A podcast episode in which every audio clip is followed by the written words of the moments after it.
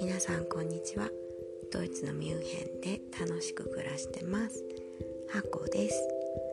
えっ、ー、と今日はもう1月の15日ですね。もう1月も半分まで来ましたね。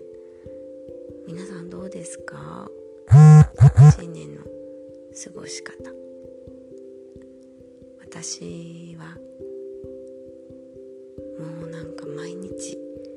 子供と密に3人の子供たちとね密に時間を過ごしているのではい一日がすごく長く感じててあれ？まだ1月半分っていう実は感覚です。子供の頃って一日長く感じませんでしたか？私一日がとっても長く感じてたんですけど、まあ、それくらいなんだろういろいろ考えたりしてるのかな。どうしてこんなに長いんだろう。昨日もねまあ朝から長男のあの勉強を見ながらで下の子2人も結局ね長男が家にいてあの勉強しなきゃなので学校の時間は。で下2人もそれに付き合ってお家でいろいろ遊ぶんですけど一番下とかねまだ2歳なので自分では遊べなくって、まあ、こっちが工夫していろいろやってあげなきゃいけないんですけどその工夫を考えるのにね頭と心をね使うので結構私もクリエイティブになってきました。右脳をね刺激しないとねこう創造的な部分って出てこないんですよね。いつもね同じブロックで同じ遊びをしてもつまんないですからどうやって遊ぼうかなとか。でもね同じあのカードでねあのフラッシュカードみたいなのもやるんですけど同じやり方やってもつまんないからまあ今ねドイツ語を中心に教えてるんですけどそれをね英語に変えてみて英語で教えてみたりとか日本語でね教えてみたりとかあとそうですねプラレールの線路作ってるんですけど線路の作り方もね私が作るんじゃなくてもう2歳の彼に作らせてるんですけど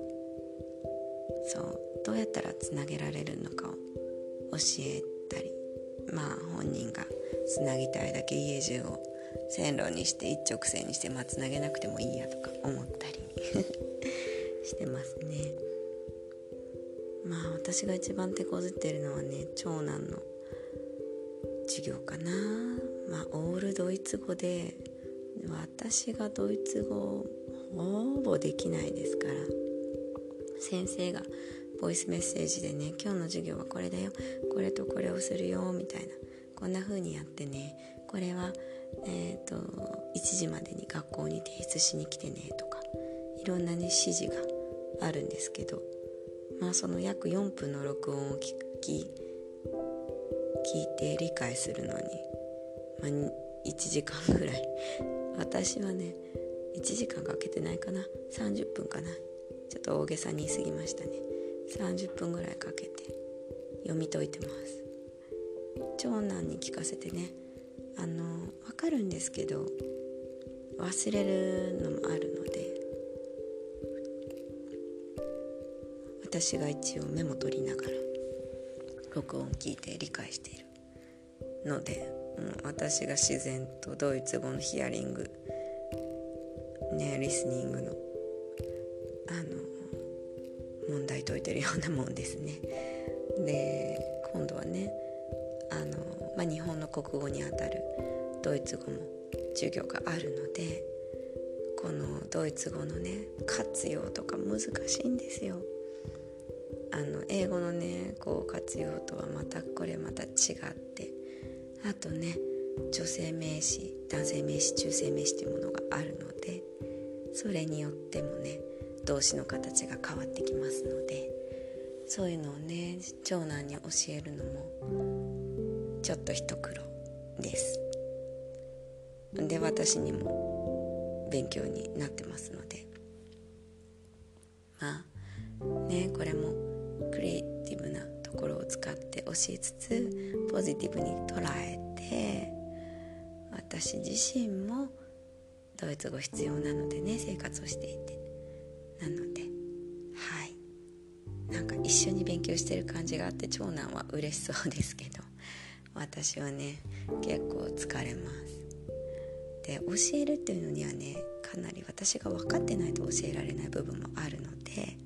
全てではねないですけどちょっと練習をしながら。っていうところがあってねなんだか。大変ですね。日本語って母国語だと楽だなと思います。ねあの日本人学校にね通わせてもよかったんですけど実はねこれは本人の強い希望でドイツの学校に行っております。ドイツ語をね話せるようになりたいってすごく思ってるんですよね長男。長女もですねやっぱり現地の人とね喋れない。なんかテレビが何言ってるかわからないってとっても不自由です。うん。だから喋りたいなって思う気持ちって素直にそうだなと思います。私もねやっぱり現地のママとかもねあのドイツ人のママとかすごく優しいので外国人であってもね話しかけてくれるんです。だけどわからないとか答えられないっていうのが悲しい時がありましたね、まあ、今もそんな流暢に喋ってるわけではないんですけど。ある程度言ってることが分かるようになるとね嬉しいですね。こういう経験をね子供の頃にできるってすっごいいいですよね。あの結構ね小学校の勉強ってみんなついていけると思うんですで皆さん中学校になってこう勉強につまずいてお勉強嫌いになっちゃったりとか特にねなんか日本ってまだまだやっぱ英語の授業始まるの小学生って言いつつもそんなに難しいこと逆にやらないですよね。でつまずくのがやっぱ中学校で、まあ、うちの姪っ子もねなんか英語嫌いみたいな「なんで?」って言ったら「難しい」って言うんですよね。まあ確かに他のねあのお勉強とやり方を変えないと語学って身につかないと思うんです。で、まあ、日本のねあの英語の授業だと正直身につきにくいですね。あのどんどんね喋った方がいいです。あの教科書読んで動詞名詞とかね教えるよりはとにかくあの一つのね道具としてツールとして話さないと身につかないし楽しくないんじゃないかなって思っちゃったりしてます。なので私は今の自分も勉強しながらドイツ語をねあの子供たちに教えてますけどとにかくこう会話ができるようにですね。あとあの聞き流しもいいのであのこう日本語とドイツ語が流れて日本語が流れてドイツ語が流れるこう単語のねあの CD があって日本から買って持ってきたんですけどそれをねあのずっと流していると大人はね正直それじゃ覚えられないんです。けど子供ってね覚えちゃうんです。で大人用の教材なのでなんか難しいんですよね。例えばあのドイツ語の単語が出て次年金。年金っていう日本語が出てで次ドイツ語なんですけどもう丸覚えですね子供は。で丸覚えした後に「ね年金って何?」って 聞いてくるので。そこでね日本語も教えつつはいドイツ語も教えつつみたいなことをね毎日やってます。あとはまあスピーキングをねこれはもうあのドイツ語が喋れる人、まあ、今はあの小学校に通ってるような小学校の先生にお願いしてあの今はねコロナで学校に行けないしあの自分のね息子のスピーキングがすごく能力が落ちているし全くついてないから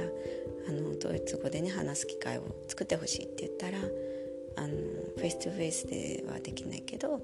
あのオンラインだったら少し取れる。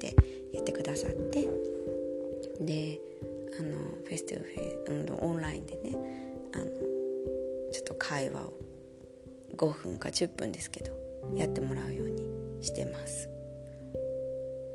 そうやってねやっぱ語学でちょっとね学ぶ工夫が必要ですしね勉強をねさせるって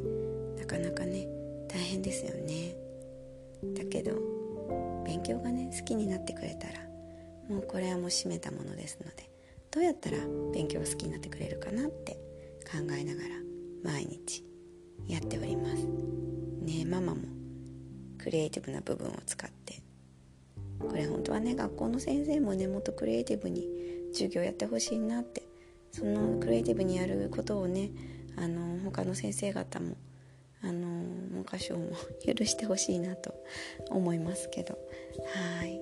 なかなかね頭が固い先生だと辛かったりしますよね皆さん。経験があるんですよ。はい。またそういう話もね後ほどいつかできたらいいなと思っておりますではではまた皆さんとこのラジオでお会いできること楽しみにしてます。ハコでした。チュース